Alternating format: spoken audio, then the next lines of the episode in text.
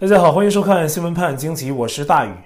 那按说吧，现在大过年的啊，不该讲些窝心的事儿。但是呢，有一件事儿最近大家一直都在关注，也有好几位观众朋友跟我谈起。那咱们呢，今天就结合最新的一些消息来关注一下，就是江苏徐州农村那个被铁链锁脖子的女子的故事。中国啊，因为共产党搞的计划生育政策，男女比例是严重失衡，男的多，女的少。二零二一年，中共的统计局自己统计发现啊，在中国农村，男的要比女的多出两千万人，这是中共自己的数字啊。就算他有瞒报，但这个数字呢也不小了。二零一八年，北京市人口是两千一百多万人，那就相当于整个北京市那么多的人打光棍儿。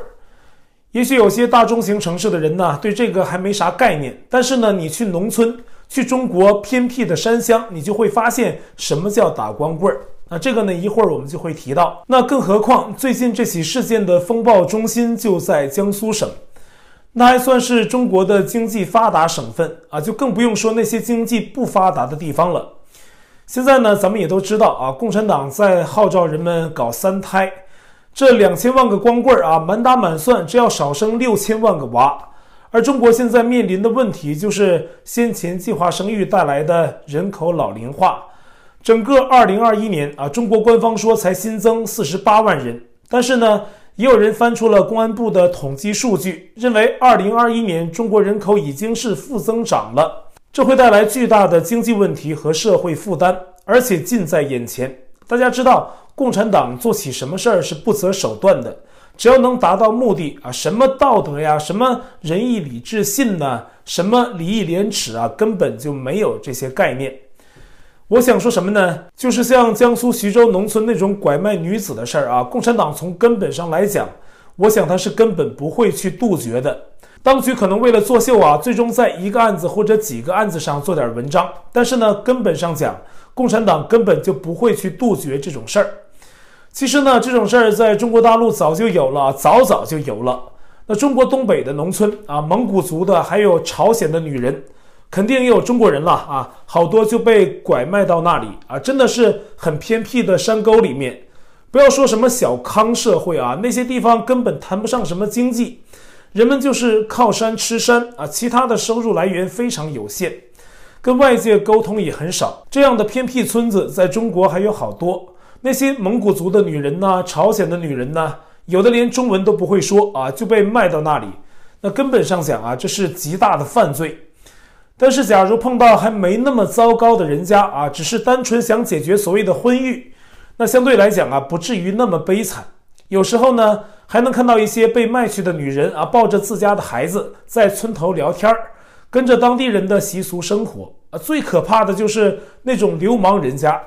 而且呢，这样被卖去的女人呐，普遍都有逃跑的。那要是抓回来，就是一顿的暴打。这是中国东北的农村，而徐州的事儿呢，是在江苏省，是经济发达的沿海省份。而在中国的大西南啊，在云贵川地区，这种拐卖女性的事情是一样存在，它是普遍存在的。现在大家看到的徐州农村的那个事儿啊，那只是无数事件中的一个而已。就说呀，这事儿在中国早就有，当局一直没管，而到了现在，中共需要更多的人口，需要更多的韭菜。来给他这艘行将沉没的破船托底，所以啊，他会真的去主持公道，管这些事儿吗？我跟大家说呀，他不会啊。要真的管了呢，那谁管的？在共产党体制里面，那就是所谓的政治错误了。因为啊，这种不光彩或者说很罪恶的买卖女子的方式，在党的眼里看呢，是能解决一部分生育问题的。为了达到目的，党是不会考虑手段的。他没有任何传统道德、普世价值的理念约束。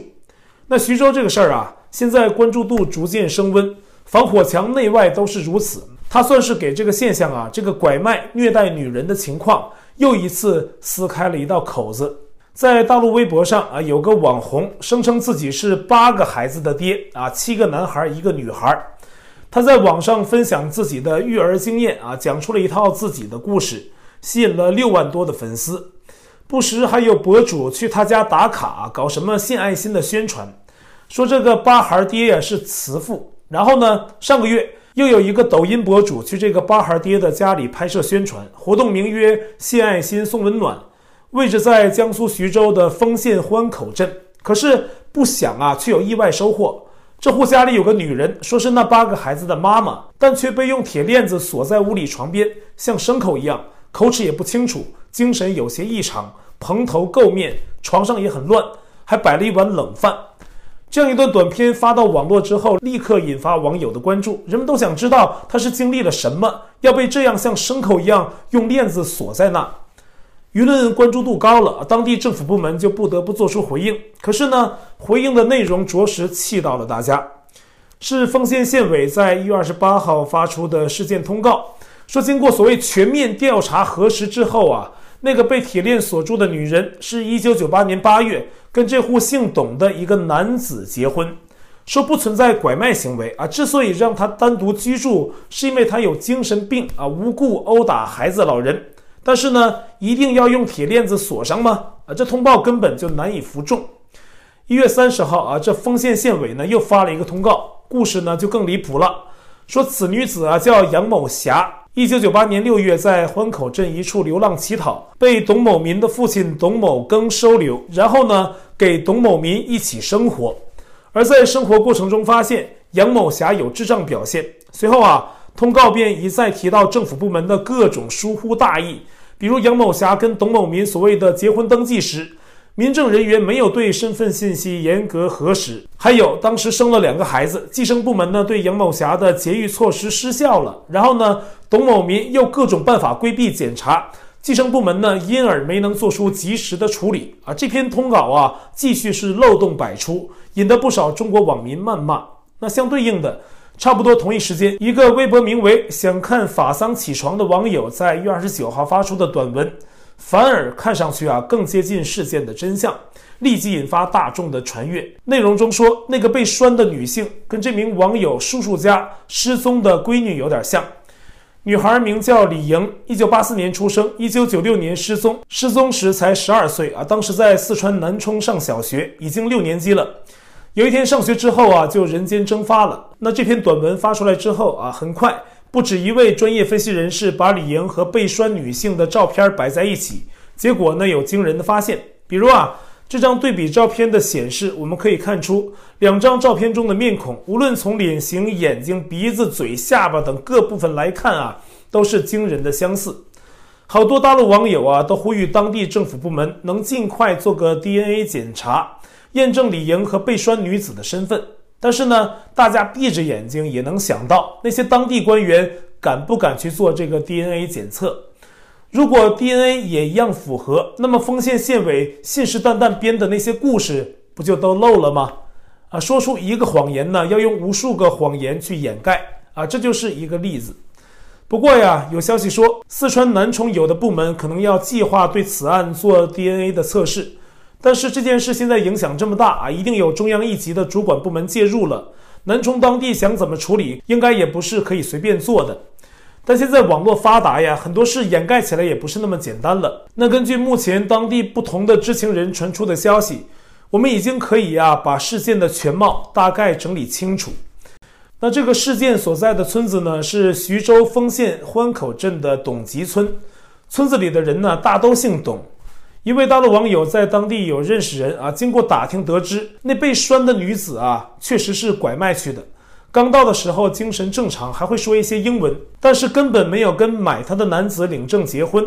而当地政府部门呢，是联合撒谎啊，说不是拐的，还结了婚。其实呢，根本就没有。而董集村呢，全村的人都知道女人是被拐卖去的。刚到村的时候，才十几岁的小姑娘啊，性格很倔强，经常要跑。而且呢，会抓咬靠近他的任何人，那小姑娘就挨打呀，牙齿都被打掉了，就剩下两颗。另一个当地知情人提供的消息更令人气愤，说这件董集村的案子是集人口贩卖、性虐、政府部门监守自盗于一体的恶劣案件。刚才我们说的董某民啊，本名叫董志民，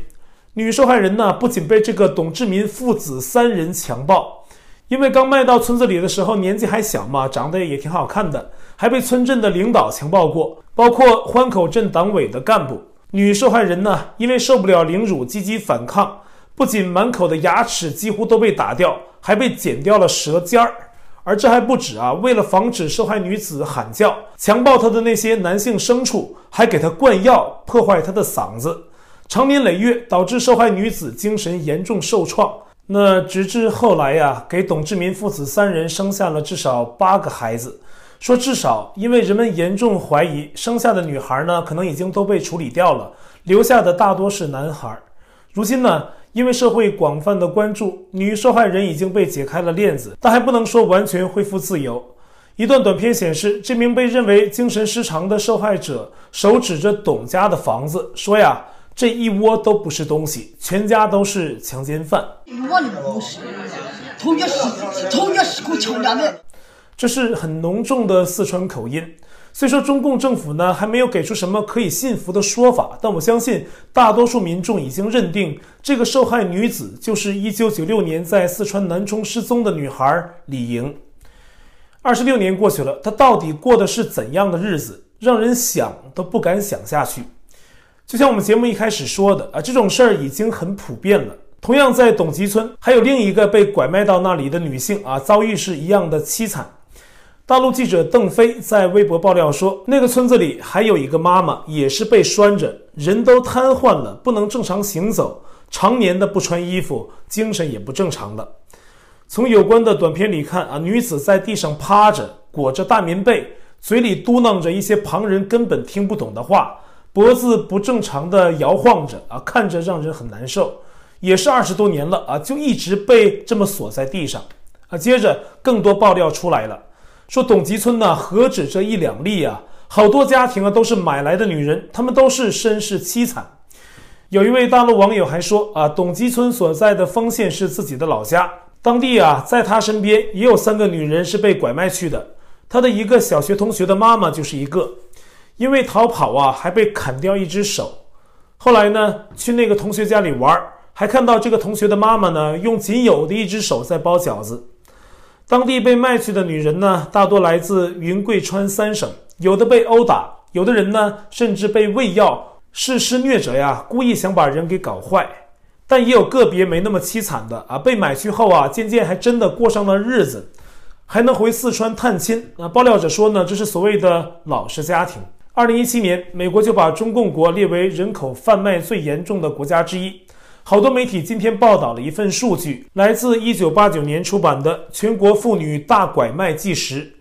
作者说，一九八六到一九八九年，人贩子从全国各地卖到江苏徐州的妇女，一共有四万八千一百人。这是八十年代啊，仅仅那三年间的数据。其中呢，仅一个叫牛楼村的地方，那三年增加两百多人口，全部都是被卖去的女人。是全村已婚女性的三分之二，大多都是来自云贵川，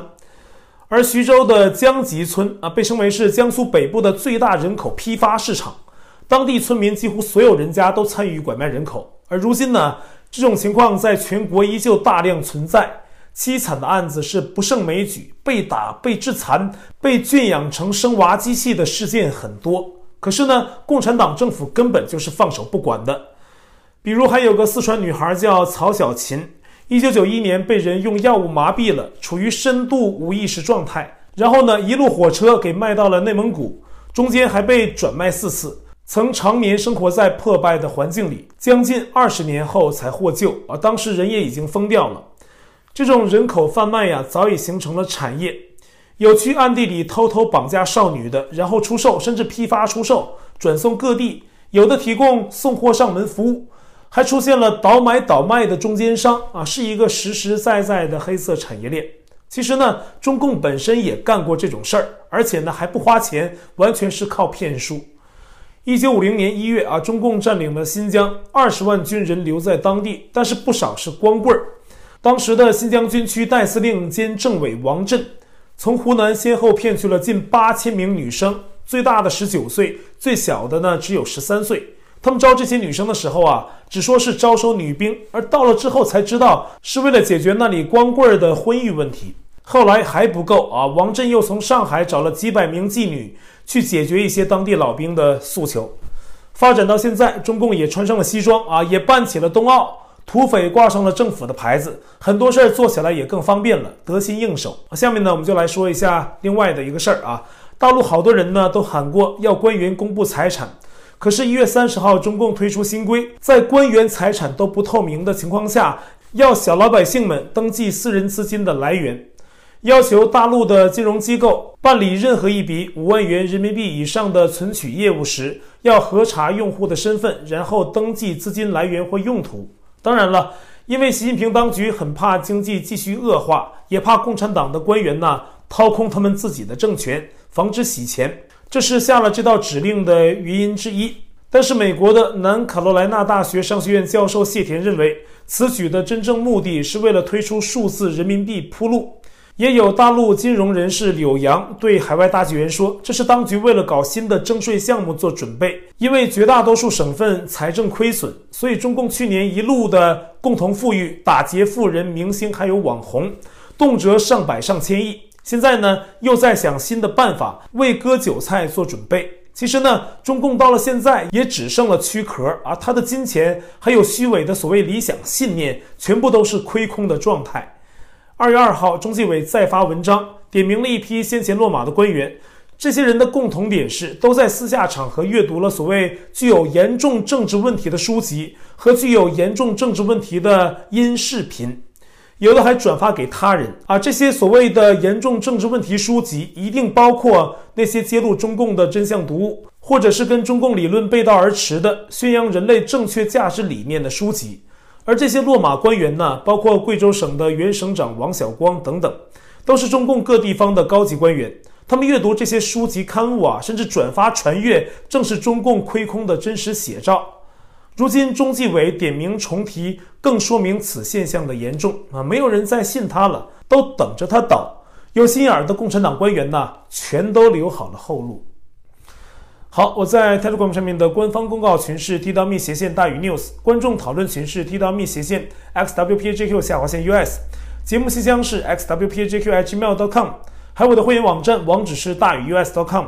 也欢迎您订阅本频道并点击小铃铛获得节目发布通知。那感谢您的收看啊，我们下期节目再会。